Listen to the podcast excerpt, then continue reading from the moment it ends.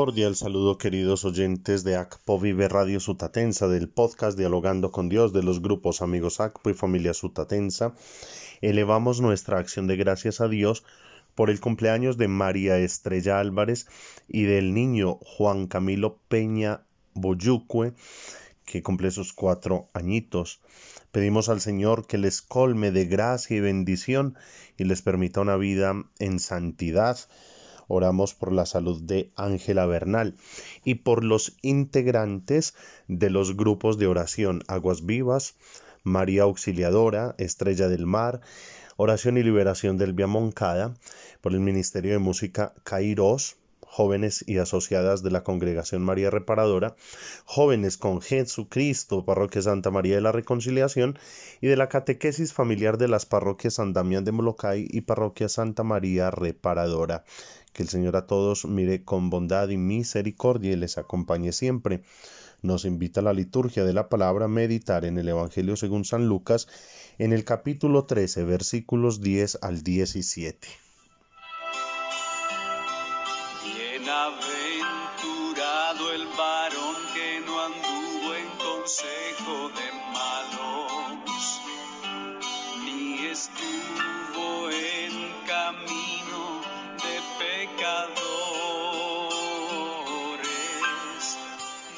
Un sábado enseñaba Jesús en la sinagoga.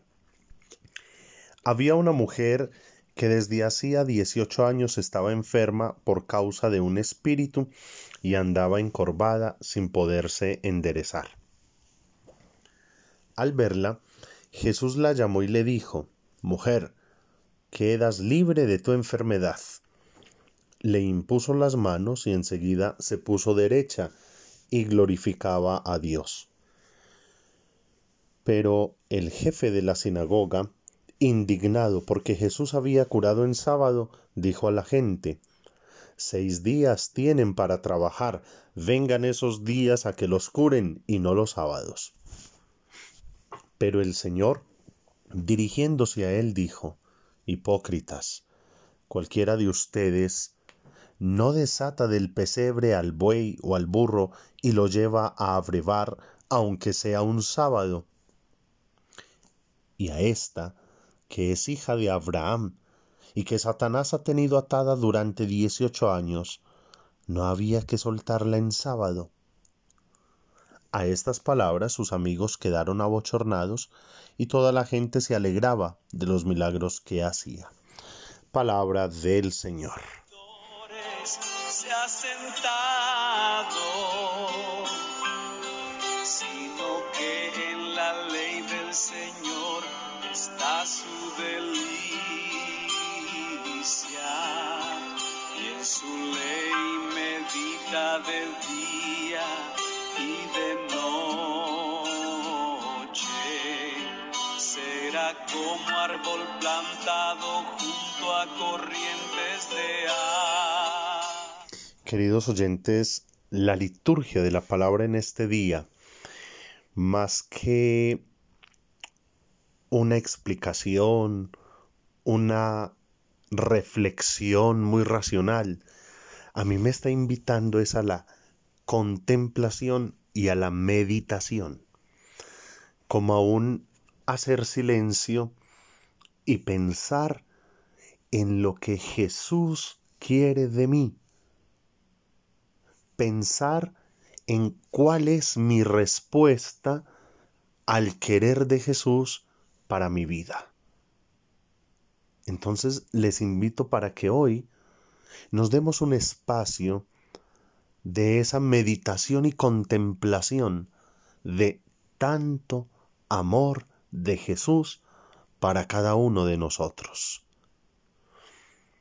Y lo digo porque me sorprende que en este caso Jesús llama a una mujer a quien quiere sanar. Y la mujer se deja. La mujer permite que Jesús la sane y la libere.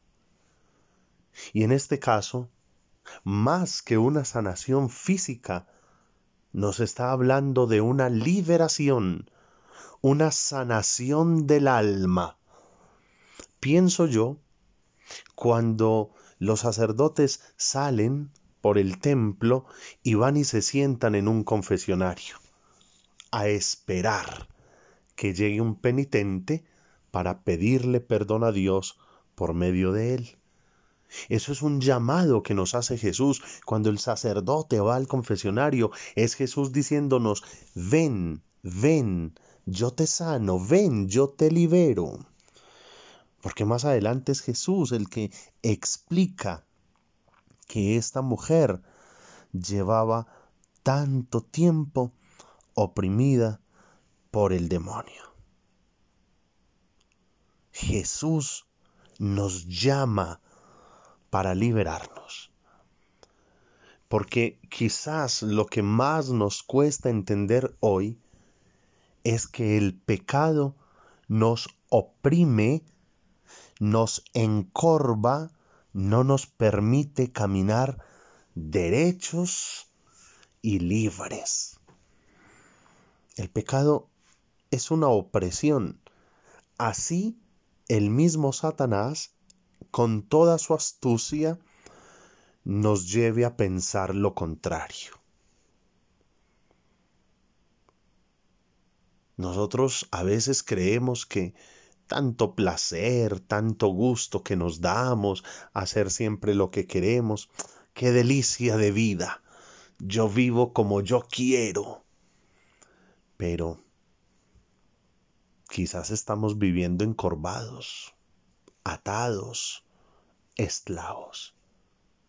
Y solo acercándonos a Jesús es que logramos descubrir cómo es nuestra vida y Él nos puede de verdad ofrecer la libertad auténtica.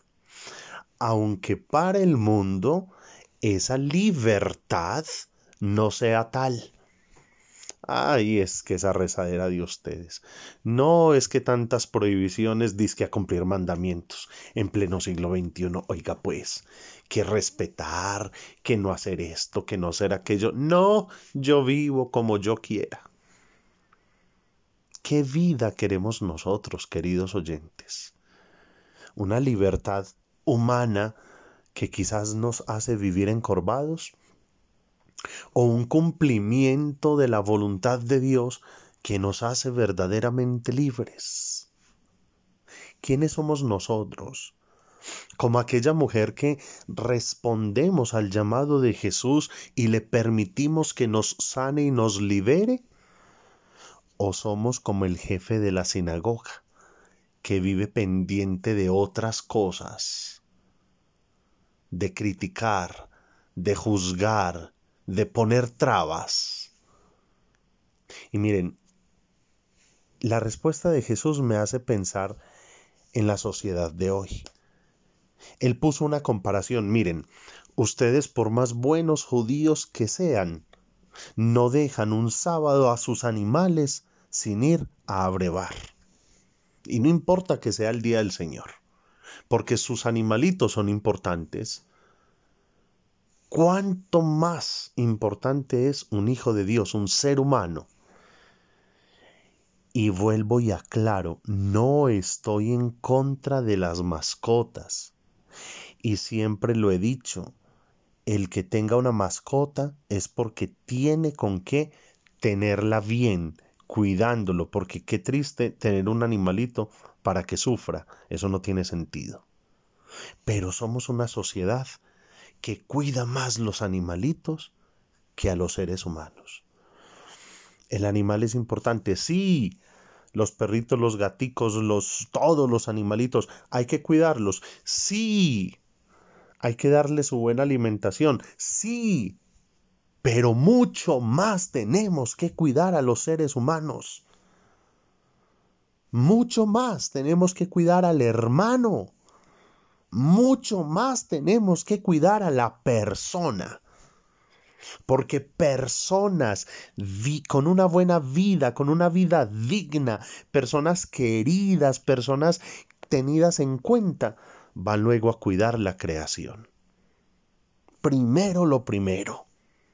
Primero el ser humano. Y hoy tristemente atropellamos tanto la dignidad humana. Pues sí, miren, pleno siglo XXI y tanta injusticia, tanta desigualdad, tanto dolor, tanta hambre, tanta miseria.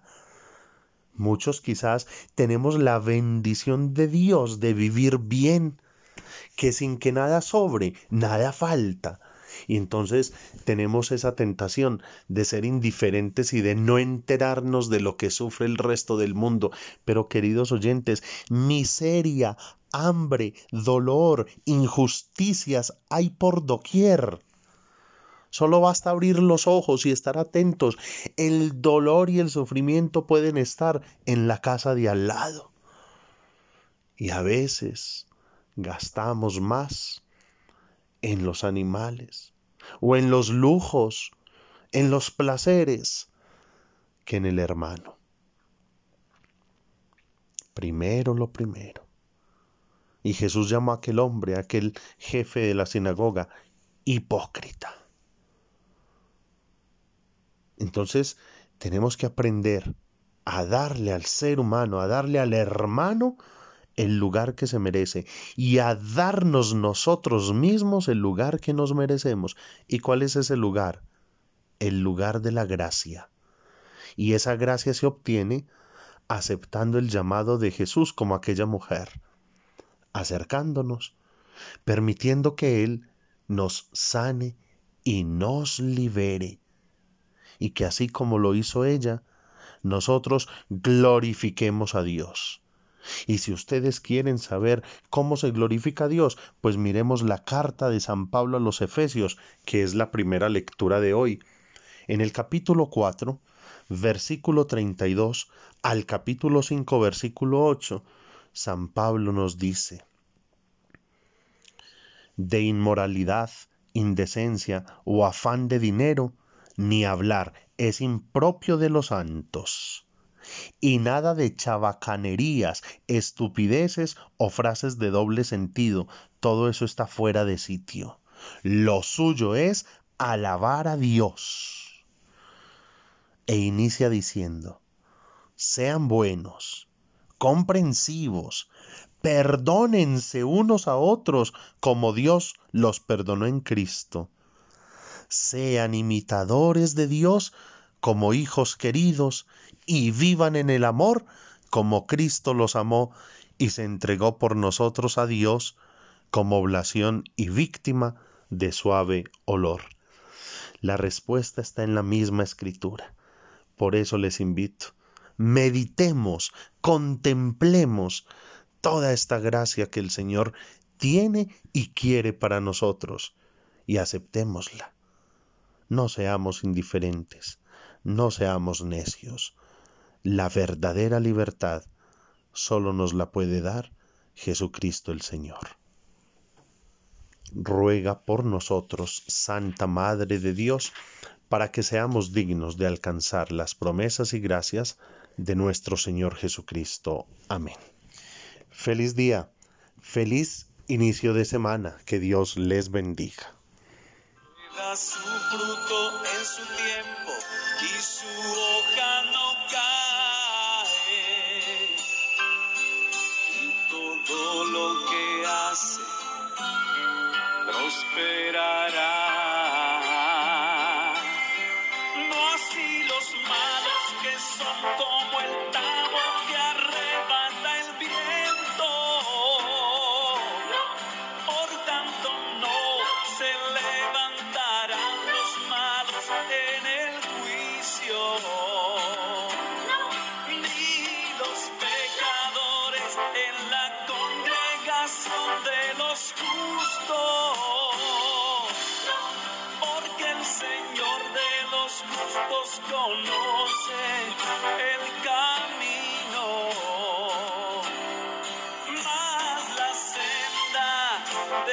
my